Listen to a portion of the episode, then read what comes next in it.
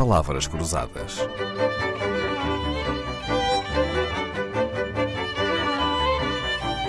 Porque quase tudo é uma questão de semântica.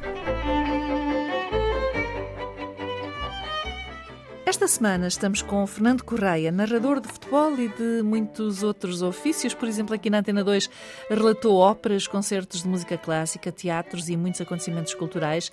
Escreveu já mais de 40 livros, tem um novo quase pronto, mas é como a voz dos jogos de futebol que a maior parte das pessoas o conhece.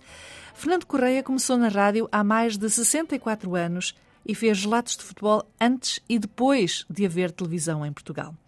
Há uma tensão diferente quando o jogo se relata na rádio, está a ser transmitido na televisão e o narrador sabe que o que está a descrever está a ser visto? Sente uma maior responsabilidade por haver um contraditório em tempo real face ao que está a ser descrito?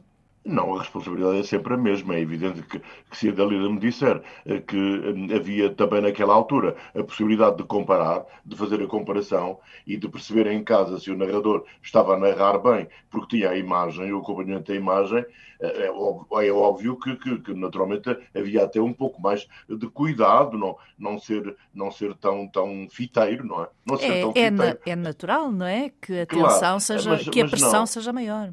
Mas não, Dalila, eu, eu, eu, procurei ser sempre fiel às o Fernando coisas. nunca, e, portanto, nunca e, portanto, sentiu muito. Uh, para mim, não, não, digamos que não, não houve grande diferença. Foi um bom complemento. Aliás, e por curiosidade, quero dizer-lhe que a televisão começou em Portugal exatamente eh, quando eu comecei também. Quando começou na rádio? 1957-58. Uhum, exatamente. Dia 8 de março. É a mesma coisa. E quem o ouve Ninguém diz que já lá vão mais de 64 anos. Fernando Correia, uma lenda das bancadas do futebol e das ondas da rádio esta semana, de regresso à Antena 2.